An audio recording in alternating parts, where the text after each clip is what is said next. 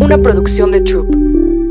Insider el dato que necesitas para iniciar el día. La falsa modestia podría arruinar tus posibilidades de obtener un ascenso. La autopromoción es esencial para tener éxito en el trabajo la falsa modestia o parecer humilde puede volverse un obstáculo según los expertos. Amy Morin, psicoterapeuta y autora de 13 cosas que las personas mentalmente fuertes no hacen, dijo a Fox Business que este hábito común en el lugar de trabajo resulta poco sincero e inseguro para compañeros y jefes. La falsa modestia se refiere a ser un comentario aparentemente autodespreciativo, que en realidad llama la atención sobre algo de lo que uno está orgulloso. Morín explicó que la persona tiende a parecer más narcisista al fingir que se está menospreciando a sí misma, y en realidad lo que busca es admiración, y dijo que esto puede hacer que tenga menos probabilidades de ser ascendida o invitada a participar en proyectos especiales. Esto porque la gente no quiere estar cerca de ella. Los expertos en carreras profesionales estiman que los trabajadores que hablan de sus logros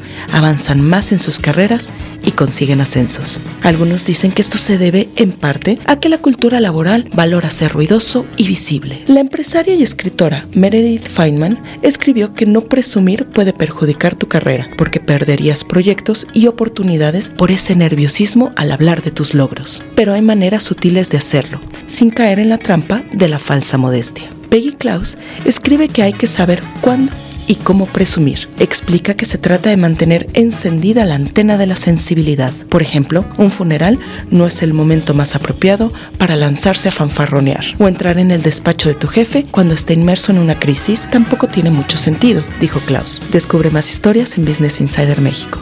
Insider Bits, el dato que necesitas para iniciar el día. Una producción de Troop.